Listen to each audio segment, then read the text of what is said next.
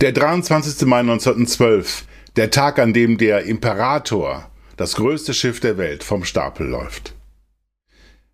Wäre Deutschland am Vorabend des Ersten Weltkriegs kein Staat, sondern ein Mensch gewesen, dann hätte der Patient gut daran getan, psychologische Hilfe in Anspruch zu nehmen. Die Diagnose wäre sehr ernst ausgefallen, schwerer Fall von Minderwertigkeitskomplex, verbunden mit dem ständigen Versuch, Schwächen durch größenwahnsinniges Auftreten zu kompensieren. Was das alles mit diesem Schiff, dem Imperator, zu tun hat? Ganz viel. Denn dabei handelt es sich um 52.117 Bruttoregistertonnen stählerne Großmannssucht.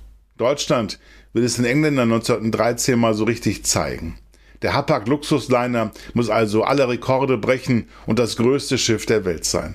Mit Rücksicht auf den Kaiser erhält der 276 Meter lange und fast 30 Meter breite Pott nicht den eher friedlichen und integrierenden Namen Europa, wie eigentlich geplant, sondern wird Imperator getauft. Wohlgemerkt nicht die Imperator, wie es üblich wäre, Schiffsnamen sind immer weiblich, sondern der. Wilhelm II. wünscht es so dass dann auch noch ein Adler mit 16 Metern Flügelspannweite als Galionsfigur gewählt wird, auf dem Kopf die Kaiserkrone und in den Krallen die Erdkugel mit dem Satz Mein Feld ist die Welt, lässt keinen Zweifel mehr zu am deutschen Hegemonialanspruch. Umso unangenehmer, dass sich bei der Jungfernfahrt 1913 ein peinlicher Konstruktionsfehler zeigt und der Pott plötzlich Schieflage kriegt. Der Imperator ist Teil eines nationalistischen Überbietungswettbewerbs, den sich das Deutsche Reich seit 1900 mit den Briten liefert. Großbritannien herrscht über die halbe Welt, nun beansprucht das junge und wirtschaftlich sehr erfolgreiche Deutsche Reich ebenfalls seinen Platz an der Sonne. Ein Wettrüsten zur See beginnt, das sich nicht allein auf Kriegsschiffe beschränkt, sondern sich im zivilen Bereich mit immer größeren Riesendampfern fortsetzt. Mit der Titanic bauen die Briten ein Schiff, dessen Betriebskosten so hoch sind, dass die Einnahmen sie wohl niemals hätten decken können. Das zeigt, es geht nicht um Geld, sondern um Prestige. Kaum liegt der vermeintlich unsinkbare Luxusliner von einem Eisberg aufgeschlitzt wie eine Konservendose auf dem Grund des Atlantiks, antwortet die Hamburger Reederei Hapag mit der Indienststellung des Imperators. Die Geschichte dieses nicht nur größten, sondern auch modernsten Luxusdampfers seiner Zeit beginnt am 23. Mai 1912, ein regnerischer Donnerstag. Um 8.20 Uhr erreicht der Sonderzug des Kaisers den Dammtorbahnhof. Wilhelm II. trägt eine prächtige Admiralsuniform, darüber einen Regenmantel mit Kapuze. Freudig nimmt er die Heilrufe der Passanten entgegen, bevor er ins Automobil steigt und weiter bis zum Hafen fährt, wo die Menschenmassen bereits warten. Der Imperator soll getauft werden und Hamburgs Bürgermeister Johann Heinrich Burchardt ist ausersehen, die Taufrede zu halten. Er wählt pathetische Worte dass nämlich das Schiff in seinen gewaltigen Abmessungen hinausrage über die anderen Schiffe, so wie der Kaiser hinausrage über Deutschlands Fürsten. Burchard spricht von einem Triumph deutscher Schiffbaukunst und schließt mit den Worten so tauche in die Wellen, du gewaltiges Schiff, sonnenbeglänzt und erfolgreich wie unseres Kaisers gesegnetes Leben sei deine Meerfahrt. Danach ist der Monarch an der Reihe. Ich taufe dich, Imperator. Nur diese vier Worte spricht er. Sekunden später gleitet der Vierschraubendampfer unter gewaltigen Getöse in die Elbe, die Menschen werfen ihre Hüte in die Luft, die Nationalhymne ertönt.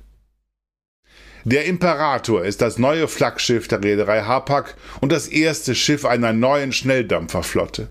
Zwei Schwesternschiffe sind bereits im Bau. Die Vaterland, die ebenfalls 1913 und die Bismarck, die 1914 bei Blum und Voss vom Stapel laufen. Die drei Schiffe zusammen sind von Hapag-Chef Albert Ballin dazu auserkoren, wöchentlich eine Abfahrt von Europa nach Amerika zu garantieren. Der Imperator bietet Platz für 4000 Passagiere. Zum Vergleich, bei der Titanic waren es 2800. Diejenigen unter den Gästen, die ein Erste-Klasse-Ticket haben, genießen unvergleichlichen Luxus. 1200 Mann Besatzung, vom Schlachter über den Silberputzer bis hin zum Steward, kümmern sich um das Wohlergehen der Gäste. Gold und Marmor in den Badezimmern, im Wintergarten Palmen und plätschernde Springbrunnen, sogar ein Schwimmbad gibt es, ein absolutes Novum. Um das leibliche Wohl kümmert sich als Küchenchef kein geringerer als Auguste Escoffier, ein Mann, der die französische Haute Cuisine entscheidend prägt. Im Juni 1913 läuft der Imperator von Cuxhaven zur Jungfernfahrt nach New York aus. Der berühmte Journalist Alfred Kerr gehört zu den ersten Passagieren. Als ich das Riesendeck entlang sah, überkam mich ein Gefühl frohlockender Bewunderung, das ich im hohen Gestänge des Eiffelturms gespürt hatte. Ein Glück über technischen Mut. Der Imperator sei das entwickelste Schiff der Erde, weil es nicht allein das Notwendige, sondern das Überschüssige gibt. Der Schweizer Journalist Karl Friedrich Kurz schwärmt, es handele sich um eines der größten Wunderwerke, das Menschengeist erdacht und Menschenhand erschaffen habe. Ein ungeheuerliches Riesenwerk, das aufgehört hat, ein Schiff zu sein, das eine schwimmende Stadt geworden ist, ein unüberwindliches Bollwerk, ein Ungetüm, für das unseren Sprachen der Name fehlt. Nicht nur in Sachen Luxus, auch technisch ist das Schiff auf der Höhe der Zeit. Aus dem Untergang der Titanic wenige Monate zuvor haben die Konstrukteure Lehren gezogen. Es gibt genügend Rettungsboote für alle an Bord. Und die Schotten sind raufgezogen bis unters Oberdeck.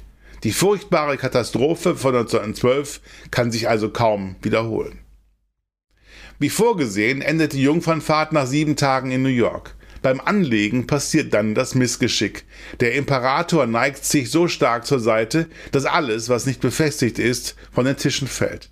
Plötzlich wird klar, das Schiff hat einen viel zu hohen Schwerpunkt. Dann bricht auch noch ein kleines Feuer im Passagierbereich aus, das die New Yorker Feuerwehr mit solcher Vehemenz löscht, dass tausende Tonnen Löschwasser die Schräglage noch verstärken. Jetzt ist die Panne für jedermann sichtbar, auch für die zahlreichen Pressefotografen. Eine große Blamage. Nach einigen weiteren Atlantiküberquerungen macht sich die Hamburger Vulkanwerft schließlich daran, das Problem abzustellen. Massen von schwerem Marmor werden aus den Gesellschaftsräumen der ersten Klasse entfernt, darunter sogar eine Büste ihrer Majestät. Schweres Mobiliar wird durch Rohrgestühl ersetzt. Außerdem werden in Kielnähe 2000 Tonnen Zement deponiert und die Schornsteine um fast drei Meter verkürzt. All dies trägt dazu bei, den Schwerpunkt des Schiffes niedriger zu legen und fortan hält sich der Imperator tadellos gerade. Dann aber macht der Erste Weltkrieg aller Pracht ein Ende. Das Riesenschiff wird in der Elbe verteut und dümpelt vier Jahre vor sich hin. Nach dem Krieg verwendet die US Navy das Schiff als Truppentransporter und bringt damit 25.000 US-Soldaten zurück in die Heimat. Am 27. April 1919 schließlich verlässt der Imperator den Hamburger Hafen und kehrt nie mehr zurück. Ein Augenzeuge schreibt, Fröhliche Weisen waren bei der ersten Triumphfahrt über den Ozean erklungen, nunmehr klang der Ton der Dampfpfeifen wie ein schmerzlicher Abschiedsgruß über die Stadt, die das Schiff niemals wiedersehen sollte. Der Imperator wird im Rahmen der deutschen Reparationszahlung an die britische Cunard-Reederei übergeben. Mehr als 20 Jahre fährt der Dampfer unter dem neuen Namen Berengaria, so hieß die Frau von König Richard Löwenherz, über den Atlantik. Viele Millionäre, Filmstars und große Künstler erleben auf ihm die Fahrt über den Atlantik, bevor der Pott 1938 ausgemustert und im Hafen von Yarrow abgewrackt wird. Das Ende eines legendären Schiffes.